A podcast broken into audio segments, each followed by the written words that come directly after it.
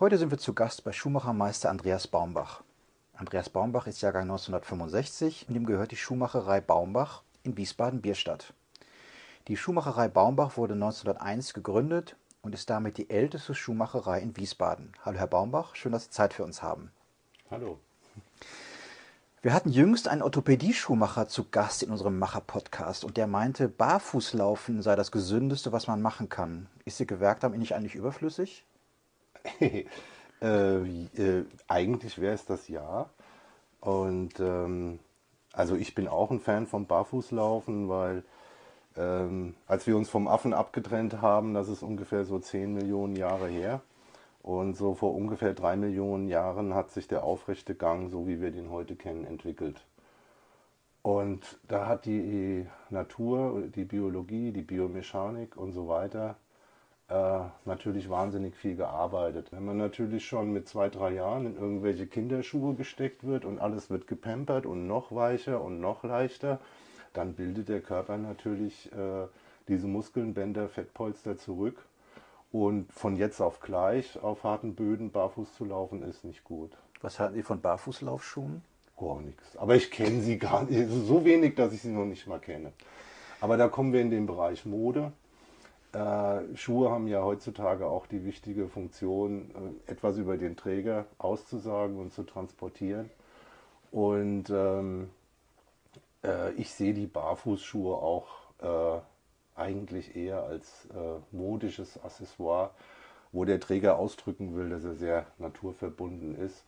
Äh, früher oder später legt er sie dann wieder in den Schrank und dann hat sich der Modetrend wieder ergeben.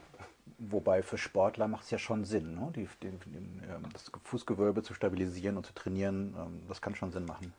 Es ist genau der Punkt, dass äh, solche Optimierungen am Schuh, also ich sehe mit Sorge seit Jahrzehnten, dass in äh, Sportschuhen, Sneakern, Längsgewölbestützen, Quergewölbestützen, Schleppenabsätze und so weiter verarbeitet werden.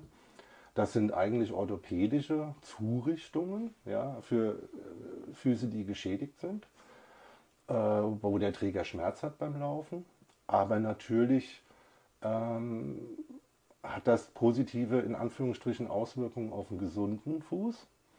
Und ich sage meinen Kunden immer als Beispiel, trinken Sie mal jeden Tag fünf Bier. Fühlt sich auch gut an, ist aber auf Dauer für den Körper nicht gut.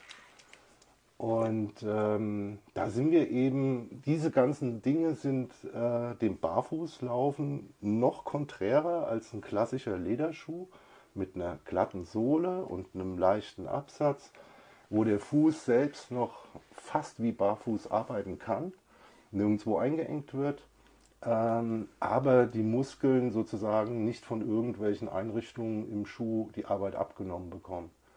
Und das ist, glaube ich, auch mit ein Grund, warum die Schuhe, so wie wir die Schuhe bauen, wenn wir Maßschuhe bauen, bauen wir eigentlich so wie vor 100 Jahren. Das ist genäht, das ist Leder. Und ähm, die Leute, bei denen Geld überhaupt gar keine Rolle spielt, ähm, tragen solche Schuhe einfach am liebsten keine Barfußschuhe, keine Sneaker, äh, ob Air Jordan damit jetzt mal Basketball gespielt hat oder nicht. Es ist für Air Jordan gut. Aber das bedeutet nicht, dass es für jemanden, der jeden Tag Bus und Auto fährt oder sonst was auch gut wäre. Sie haben es erwähnt, Maßschuhe. Ähm, Herr Baumer, was sind Ihre Schwerpunkte? Was machen Sie so? Äh, ich bin ganz stolz, dass mein Betrieb nicht Atelier ist, keine Manufaktur, sondern eine Schuhmacherei. Und das ist ein uraltes Wort, äh, da steckt das alles drin. Also ich repariere Schuhe, ich mache Schuhe, ich putze Schuhe, ich verkaufe Schuhpflege und weiß bis heute noch nicht, wie ein Schlüssel kopiert wird. Wer sind Ihre Kunden oder wer lässt sich Maßschuhe anfertigen? Auch Frauen? Also äh, Frauen ganz, ganz selten. Und ähm, also die Nachfrage ist schon sehr gering. Und wenn ich einen Damenschuh mache, dann mache ich den eigentlich wie einen Herrenschuh. Also wenn äh, jemand äh, quasi so ein Modell wünscht, was heutzutage bei Frauen völlig äh, sehr, sehr selten vorkommt, ähm, dann äh, sind das halt auch klassische genähte Lederschuhe oder so und das wird sehr selten nachgefragt. Pumps und äh, Bequemschuhe oder irgend sowas, das kann ich einfach nicht. Also ich kann auch Kaffee kochen, aber ich kann das jetzt nicht als Schuh anbieten.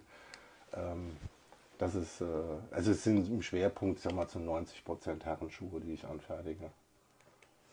Was ist das Besondere an Maßschuhen? Das, das liegt an Ihnen. Brauche ich die? Sie müssen sagen, was das Besondere an Ihrem Maßschuh ist. Dann, und dann kann ich Ihnen sagen, ob ich das machen kann. Wie lange dauert das, bis der Maßschuh fertig ist vom ersten Vermessen? Also vom ersten Vermessen an dauert es circa vier Monate. Also zwei Monate bis zur ersten Anprobe, wenn alles gut läuft. Und nochmal zwei Monate für die derzeitigen Zeiten, wo irgendwie alles drunter ist, das Leder nicht beschaffbar oder da ist das. Also das ist im Moment sehr, sehr schwierig zu sagen. Deswegen sage ich vier Monate. In der Regel sind es so drei Monate. Was muss ich investieren? Ungefähr. Also für den Leisten ungefähr 500 Euro und für den Schuh 1300 Euro. Das heißt, alle weiteren Schuhe kosten dann nur noch 1300. Das geht so plus minus 100 Euro.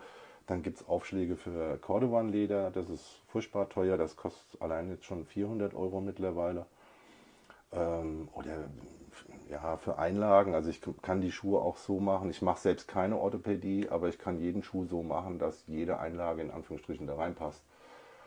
Und ähm, äh, ja, das ist so der Preisrahmen. Und die halten wie lange? So gut sie sie pflegen. Und so gut und so lange, wie sie sagen, oh nee, den ziehe ich jetzt nicht mehr an. Also ich habe Kunden, die kamen nach 20 Jahren mit dem Schuh oder nach 10 Jahren. Ich sag jetzt mal so, nach 10 Jahren hatten sie eigentlich nur noch einen Schnürsenkel in der Hand. Ja, die passen so gut. Ich wollte ja schon immer mal kommen, aber ich kam nie dazu und so. Also man kann die genauso runterschrubben wie ein Konfektionsschuh und dann ist es auch genauso schlimm. Aber ich habe andere Kunden, die haben immer einen Spanner drin, die pflegen den ganz regelmäßig und der sieht nach 10 Jahren eigentlich so aus, als wäre er 10 Wochen alt. Das ist, da sind wir, das große Problem mit der Pflege, Nachhaltigkeit, ähm, fängt halt bei der Pflege an. Tragen Sie Ihre eigenen Schuhe? Ja, klar.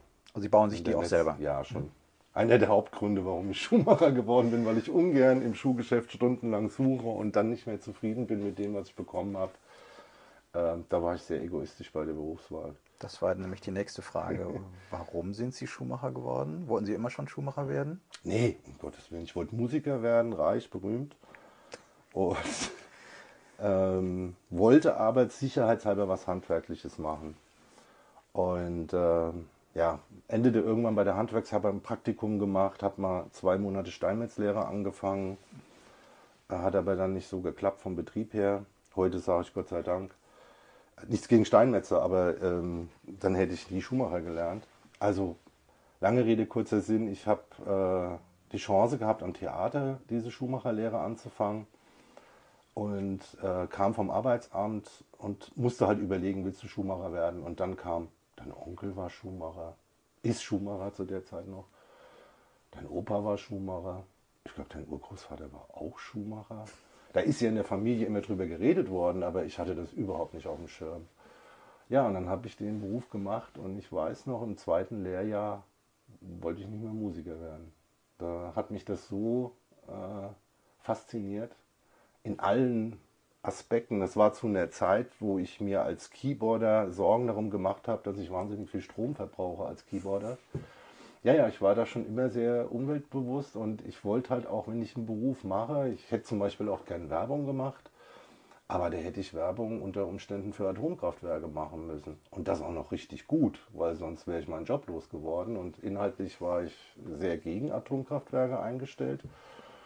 Und dann ja, habe ich so ein, zwei Jahre lang den Beruf Schuhmacher nach solchen Aspekten abgeklopft und habe eigentlich festgestellt, dass das ähm, ein sehr, sehr nützlicher Beruf ist und ein sehr nachhaltiger Beruf und ähm, äh, ja, eigentlich sehr wertvoll. Und die, wenn einem dann die Arbeit obendrein auch noch Spaß macht, mm, ja.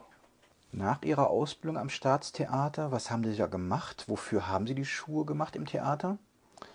Also die, dass ich Schuhmacher am Theater lerne, das konnte vorher keiner wissen, wie hilfreich das für den Beruf ist, weil ich habe durch die Jahrhunderte Schuhe gemacht, gesehen, repariert, von der Römersandale über das, was der bei Aladdin in der Wunderlampe äh, getragen wird oder Fantasiestücke bei Hänsel und Gretel gibt es so einen Schuh von der Hexe mit der Glocke dran und oder so Geschichten. Also man gibt, oder das war eine ganz wichtige Herausforderung in einem Stück. Der Kirchgarten muss der Schuh knarren.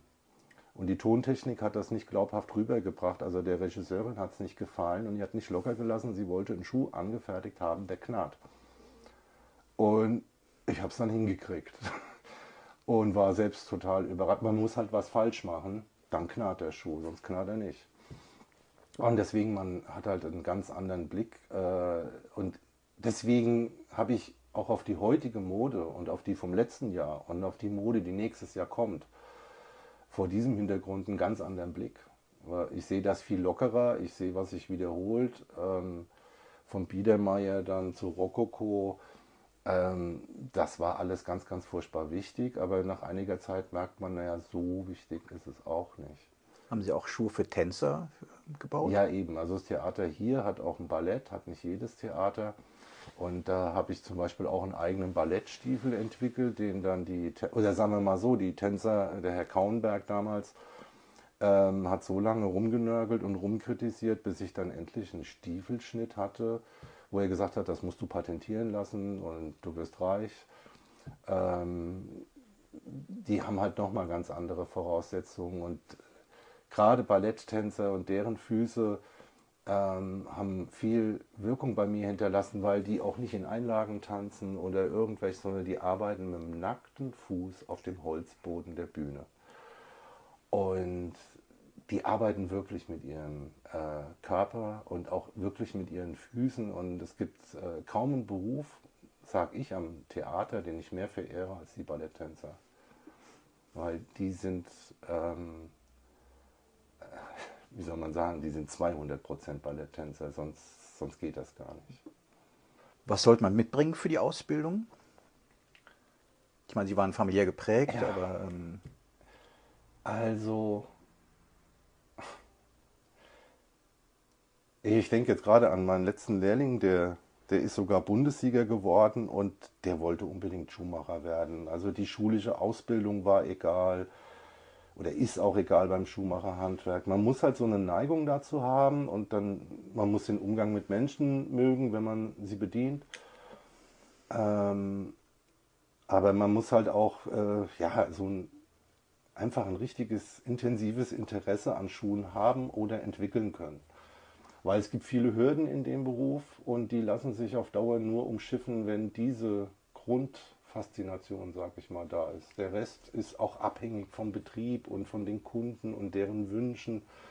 Das Schuhmacherhandwerk ist halt auch sehr äh, äh, vielschichtig. Also es gibt ganz exklusive Schuhe mit ganz exklusiven Kunden und dann gibt es, ich sage immer, es ist die Frau Babisch, die braucht ein paar Ecken für ihren Schuh.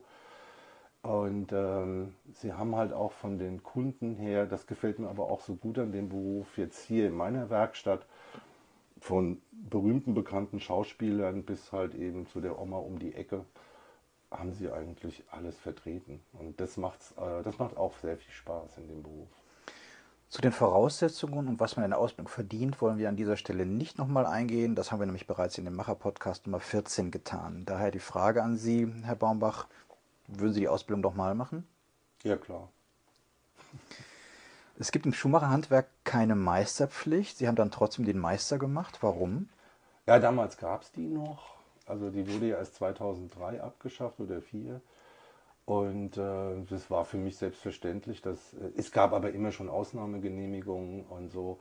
Und es äh, war für mich selbstverständlich, ähm, das Maximale, was möglich ist an Ausbildung und Wissen äh, auch zu erreichen und natürlich auch äh, grundsätzlich die Frage, schaffe ich das denn auch? Ja? Bin ich denn so gut, dass ich auch eine Prüfung darin bestehen würde?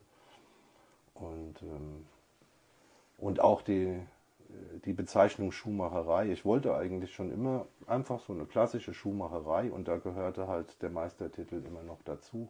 Bin aber sehr begeistert zum Teil davon, was Leute ohne Ausbildung, ohne Meisterbrief so fertig bringen. Also ich finde, es ist ganz wichtig, äh, also man kann sehr, sehr gut arbeiten ohne Meisterbrief. Man kann auch sehr, sehr schlecht arbeiten mit Meisterbrief. Also es ist wie so oft im Leben, jetzt aus der Sicht des Verbrauchers, ich muss mir halt angucken, wie macht er das, auch zum Beispiel, wie pflegt er seine Webseite oder so. Ich finde, das ist auch immer für mich immer ein Zeichen, so wie Leute andere Dinge machen, ja, wie sie eine Rechnung ausstellen oder eine Quittung oder irgend sowas, dann kann man davon ausgehen, dass es gut möglich ist, dass sie so auch mit der eigentlichen Arbeit umgehen. Was kam danach, die Selbstständigkeit? Ja, also ich war insgesamt zehn Jahre am Theater, am Schluss Leiter der Schuhmacherei dort. Aber das war öffentlicher Dienst und ich habe halt irgendwie festgestellt, das ist nicht so meins. Da kam irgendwann mal ein Brief, da stand dann drin, was ich 2006 verdienen werde, 2010 und wann ich in Rente gehe und so weiter und so fort. Das kann man als Sicherheit empfinden und ich empfand es als, ähm, jo, wir haben jetzt mal beschlossen, wie ihr Leben weiterlaufen wird. Und das hat mir irgendwie nicht gefallen. Und dann hat sich das so ergeben, ähm, die ich hatte eine Werkstatt übernommen. Da war ein Mitarbeiter am Theater, dessen Onkel hatte hier in Bierstadt eine Werkstatt. Und mein Onkel hatte in der Nerostraße eine Werkstatt, die wollte er aber weiterführen. Und mein Großonkel hatte in der Nerostraße, in der Saalgasse. Und ähm, die hat mir die Werkstatt nicht so gut gefallen. Und dann habe ich so nach einem Jahr hin und her ich gesagt, so jetzt übernehme ich die Schuhmacherei in Bierstadt und guck mal selbst, wie das so ist. Hier in der Poststraße. Ja. Sie haben es erwähnt, Sie haben einen Lehrling ausgebildet, der auch erster Bundessieger geworden ist. Haben Sie so gut ausgebildet oder war der junge Mann so talentiert? Der war so talentiert. Also das fand ich einmalig. Der hat ich, äh, der hatte ein Jahr bei einem anderen Schuhmacher gelernt und äh, hat sich dann an die Handwerkskammer gewandt, weil er nicht so ganz zufrieden war mit dem Ausbildungsplatz. Und dann habe ich ihn hier Probe arbeiten lassen. Und ich habe es davor und danach auch bei mir selbst nie erlebt, ähm, der konnte nach einem Jahr noch nicht mal an der Schleifmaschine schleifen. Das ist eigentlich so ein Grundwerkzeug für uns. Und äh, dann habe ich gesagt, ja, mach mal. Und dann hat er auch die klassischen Fehler gemacht, die jeder macht, der das erste Mal an so eine Schleifmaschine geht. Ja, und dann habe ich ihm das erklärt, habe gesagt, pass mal auf, das und das, das entsteht, wenn du das falsch machst und das und das und so und so. Das habe ich ihm fünf Minuten lang erzählt und dann hat er es nochmal probiert und direkt umgesetzt. Das habe ich noch nie erlebt. Also nicht so, ja, aber, ja, Dings und erstmal eine halbe Stunde ausdiskutieren und nochmal. Nein, er hat es einfach gemacht. So wie ihm sein Meister das gesagt hat, so hat er das gemacht, war vom Erfolg selbst begeistert. Und ähm, man muss dazu sagen, er hatte eine Halbtagsausbildung. Da hätte ich mich früher auch immer gegen gewehrt. Heute sage ich wunderbar. Also für so einen kleinen Ein-Mann-Betrieb wie meinen ist es ideal ich mache nachmittags um zwei, ist er immer weggegangen, hatte sein Berichtsheft noch geschrieben und dann ist er weg. Und dann hab, fing ich an zu arbeiten, habe was in die Hand genommen, habe gesagt, ach, das kannst du dem morgen hinlegen. Und dann ging das so, dann habe ich sozusagen drei, vier Stunden lang Arbeit angesammelt. Und es gibt nichts Schlimmeres als Ausbilder, wenn der Lehrling kommt und sagt, was soll ich denn machen? Und man steckt selbst gerade Hals über in irgendwelchen Problemen und, äh, und dann ist das nur noch ein zusätzliches Problem. Und daher war die Halbtagsausbildung ideal, weil der kam morgens und da stand schon ein, sage ich jetzt mal, ein Berg Arbeit vor ihm. So kannst du anfangen, wenn du Fragen hast, frag. Und so hat sich das wunderbar auch so ergeben. Und, ähm, aber es war auf jeden Fall, war und ist ein Naturtalent, was den Beruf angeht. Ja. Auf Ihrer Internetseite ist die Aussage zu lesen, die ein bisschen nachdenklich macht, auch wahrscheinlich auch machen soll. Früher redete niemand über Nachhaltigkeit, Schuhe wurden repariert. Heute reden alle über Nachhaltigkeit, aber Schuhe werden weggeschmissen. Ist das Schuhmacherhandwerk trotzdem ein Beruf mit Zukunft? Also im Augenblick der Faktenlage nach nein. ähm, idealistisch gesehen oder von äh, ja, wenn man länger drüber nachdenkt, ist es natürlich der Beruf mit der größten Zukunft, weil was wir im Moment machen, dass wir dass 80 Millionen Einwohner 300 Millionen Paar Schuhe jedes Jahr kaufen und wieder wegschmeißen und diese Schuhe aus diesem Grund auch noch immer billiger produziert werden, aus immer fragwürdigeren Materialien. Ähm, als ich den Beruf anfing, wurde mir ziemlich, das gab es diese Entwicklung ja, ja, schon. Das hat sich in den 50er, 60er Jahren entwickelt. Und ähm, ein Schuh ist ein Gebrauchsgegenstand. Der ist über Jahrhunderte lang so weit entwickelt worden, dass er, wie Sie eben bei den Maßschuhen ja auch schon fragten, wie lange das hält. Das hält 10, 20 Jahre und länger. Prinz Charles, äh, King Charles, trägt einen Schuh, den hat er 1970 gekauft. Bei Ihnen? Äh, wenn würde ich es nicht sagen, aber ich glaube, da hatte ich noch gar keine Schuhmacherei. Äh, nein, nein, hatte, der lässt die ja irgendwo machen. Die, die Queen hatte ja auch ihre eigene Modistin, also ihre eigene Hutmacherin und so. Und nein, er lässt bei John Lobb fertigen in England. Und die werden ihn dann den Schuh gemacht haben. Und den hat er 2000, also vor, vor ein paar Jahren hat er den getragen in Australien. Und er hat einen riesigen Flecker, äh, Flecken auf der Seite, ein Flicken, das heißt bei uns Schuhmachern Riester. Deswegen mussten wir auch immer über diese Rente so lachen. Ein Riester heißt beim Schuhmacher ein Lederflicken, der auf das Leder draufgenäht wird, wenn das so brüchig wird oder so. Das war übrigens in den 20er, 30er Jahren, habe ich so ein altes historisches Buch drüber gelesen, eine der Hauptreparaturen von Schuhmachern, Riester zu machen ähm, weil Schuhe eben nicht weggeschmissen wurden, weil das jetzt nicht mehr die, der Mode entspricht oder dies äh, Lack ist out oder weiß der Kuckuck was für ein Krempel, sondern Schuhe wurden nur weggeschmissen, wenn auch der kleinere Bruder gesagt hat, nee, die ziehe ich nicht mehr an. Und ähm, das sind sehr, sehr hässliche Dinge, aber daran kann man sehen, wenn ein Prinz und jetzt auch König eines Landes, ähm, der sich alles kaufen und sagen kann, nee, ich trage den Schuh einfach wahnsinnig, ich schmeiß den nicht weg, gehe zu seinem Schuhmacher und sagt, kannst du noch was machen? Dann sagt der Schuhmacher, ja, aber das sieht furchtbar aus. Dann sagt der König, ist mir egal. Und dann geht das. Und von daher hat der Beruf eigentlich auch eine riesige Zukunft. Aber das heißt, äh, Sie schauen bei ähm, Persönlichkeiten auf die Schuhe? Ja, klar. Ich okay. gucke guck bei jedem auf die Schuhe. Gut. Ich hatte Ihnen die Frage zur Nachhaltigkeit ganz bewusst gestellt, denn Sie machen sich ja Gedanken über die Zukunft Ihres Handwerks. Mhm. Sie setzen sich nämlich, und das finde ich sehr interessant, äh, für einen Bonus ein auf Schuhreparaturen. Was mhm. hat es damit auf sich? Ja, also die Idee ist gar nicht von mir, das ist sogar schon umgesetzt. In Österreich haben die Kunden die Möglichkeit, ähm, wenn sie eine Reparatur an Elektrogeräten machen lassen, ähm, so eine Förderung zu beantragen als ganz normaler Verbraucher. Und jetzt sagen wir mal, die Reparatur der Kaffeemaschine kostet 100 Euro.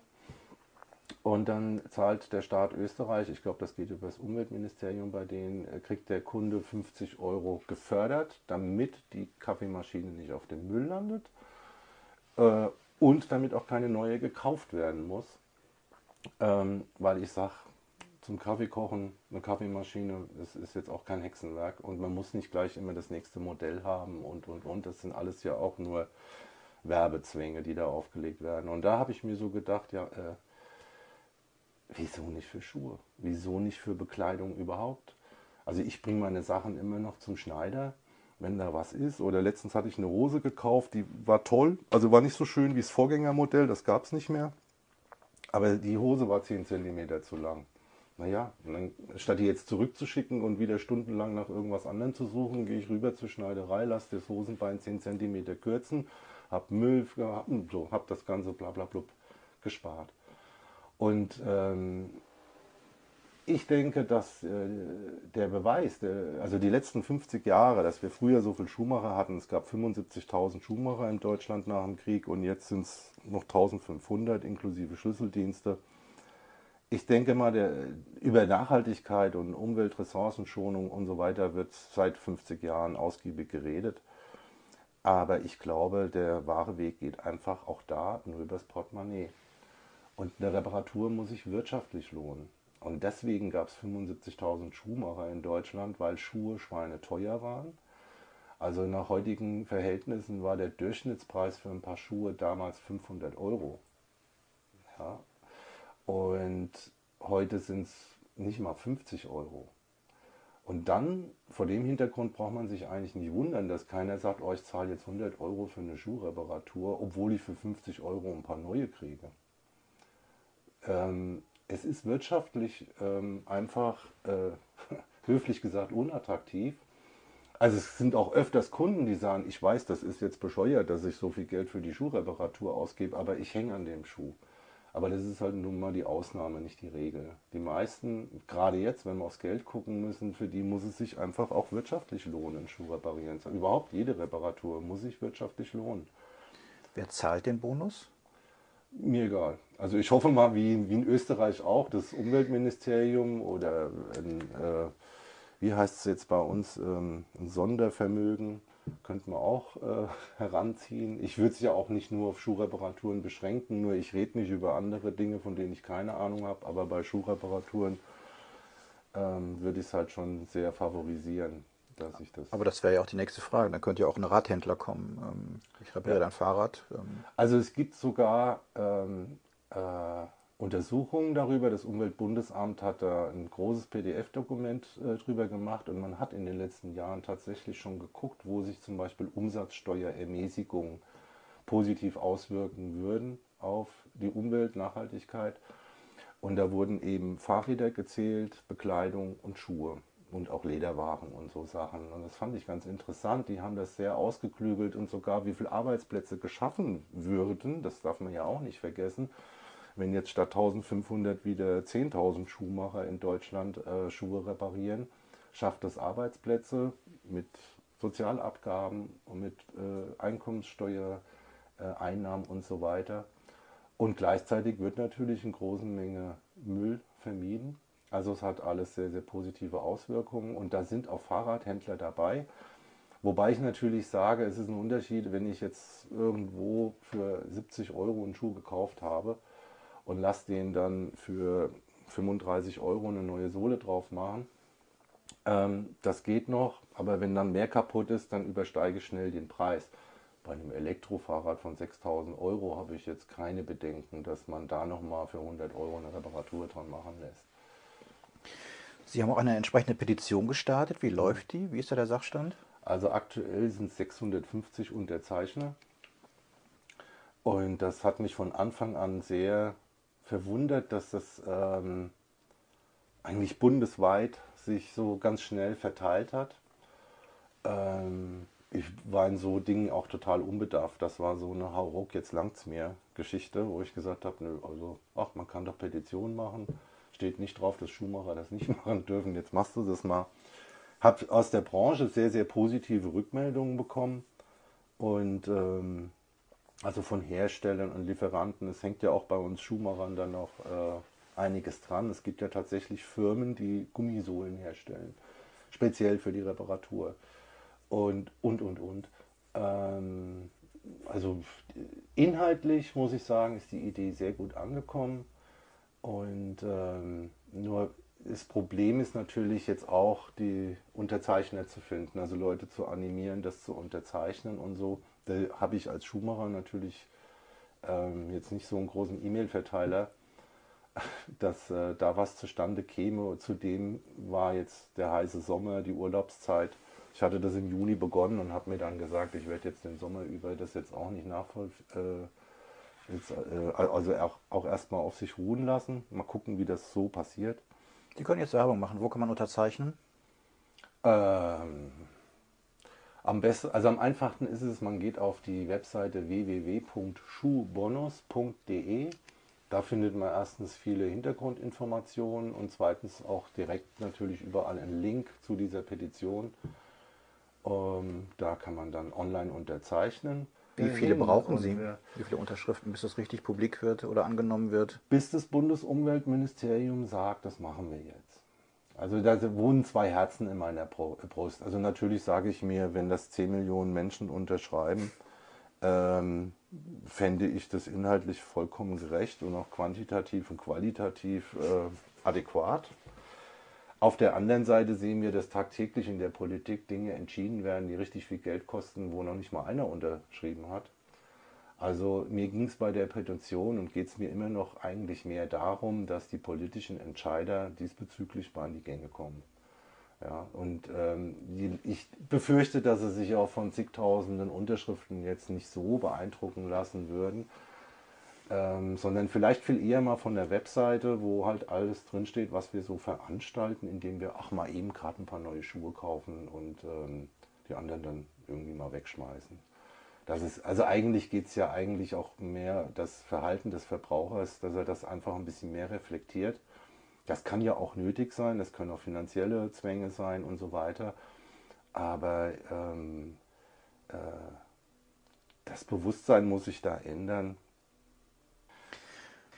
Wie würden Sie den Satz vervollständigen? Handwerk ist für mich erfüllend.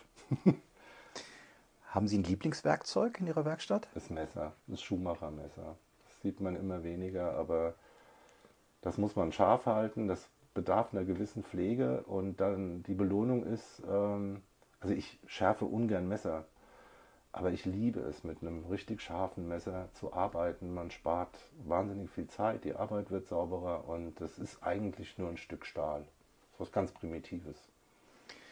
Liebe Zuhörerinnen und Zuhörer, wir kommen so langsam zum Ende des heutigen Gesprächs, damit ihr zu Hause nochmal einen etwas persönlichen Eindruck davon bekommt, wer Andreas Baumbach ist, kommt noch hier unsere Blitzfragerunde. Herr Baumbach, wo war Ihr schönster Urlaub? Oh. Also eigentlich jeder Urlaub mit meiner Frau, falls die das jetzt hört. und, äh, und der nächste wird hoffentlich noch schöner. Gibt es einen Ratschlag, was Sie Ihrem 17-jährigen Ich geben würden? Ich habe den besten Ratschlag, den ich je bekommen habe, äh, ein bisschen später bekommen. Das war, da hat jemand gesagt, hör auf dein Herz. Da ging es auch um eine Herzensgeschichte und der beste Ratschlag, den ich auch jetzt immer gebe, ist, nicht auf Ratschläge zu hören. Wenn der Tag 25 Stunden hätte, wie würden Sie die zusätzliche Stunde verbringen? ja, mit, mit dem, worauf ich dann in dem Moment Lust hätte. Die Zeit ließ es ja dann zu. Herr Baumbach, herzlichen Dank, dass wir bei Ihnen sein konnten und uns einen Einblick in Ihren Beruf vermittelt haben. Vielen Dank. Gern geschehen.